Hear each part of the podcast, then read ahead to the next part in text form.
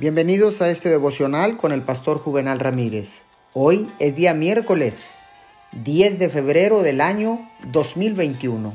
La palabra dice en el libro de los Hebreos capítulo 11 versículo 6, cualquiera que se acerca a Dios tiene que creer que Él existe y que recompensa a quienes lo buscan. La oración es absolutamente dependiente de la fe. La oración no logra nada a menos que esté conectada con la fe. La fe hace que la oración sea eficaz. Antes de comenzar a orar, nuestra fe debería estar trabajando.